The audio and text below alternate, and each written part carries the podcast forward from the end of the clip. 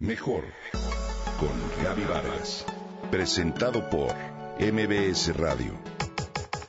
Comunicación, imagen, familia, mente, cuerpo, espíritu. Mejor con Gaby Vargas.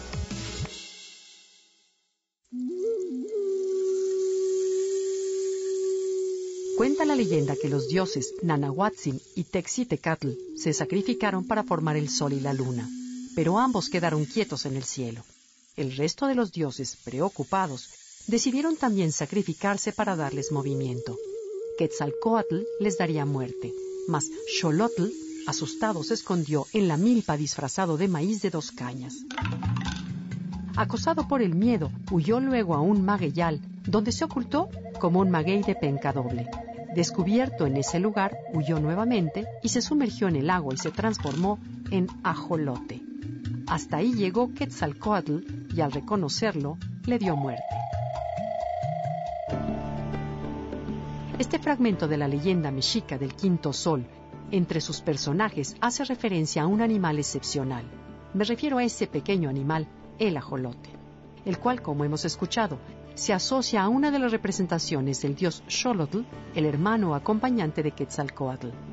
Este animal peculiar que hoy anima nuestra curiosidad, con seguridad también sorprendió a nuestros antepasados. Entre sus características singulares está evidentemente su aspecto extraño, el cual pudo ser la razón por la que le llamaron Axolotl, que en náhuatl significa monstruo de agua. Su cuerpo es alargado con una cola grande casi del mismo tamaño que el tronco, su cabeza es ancha y tiene unos ojos redondos y pequeños, sin párpados. A la altura del cuello le nacen tres pares de branquias externas que parecen plumas, que le sirven para respirar, y en el lomo posee una cresta que le llega hasta la cola. Aparte de su aspecto único, los ajolotes son reconocidos por su extraordinaria capacidad de regenerar órganos o partes completas de su cuerpo, gracias a lo cual son muy apreciados en los laboratorios científicos para estudiar posibles tratamientos para personas que han sufrido amputaciones.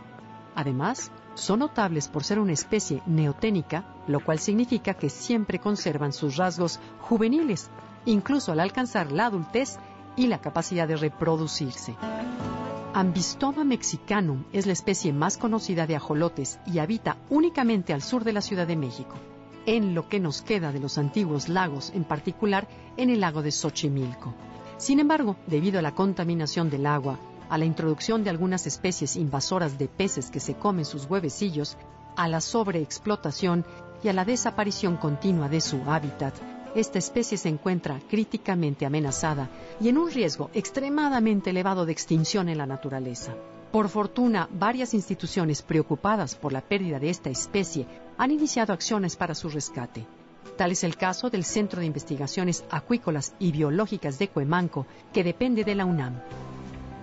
Este centro, junto con los chinamperos y otros sectores sociales, ha desarrollado un plan de manejo para conservar el ajolote en Xochimilco, el cual contempla el restaurar su hábitat, la limpieza del lago y sus canales, el fomento al ecoturismo, el cultivo de esta especie y diversas actividades de educación ambiental.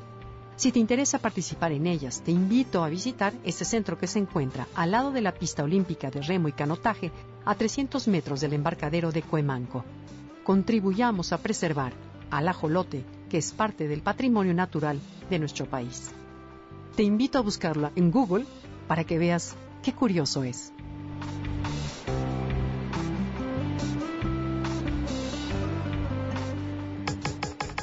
Comenta y comparte a través de Twitter.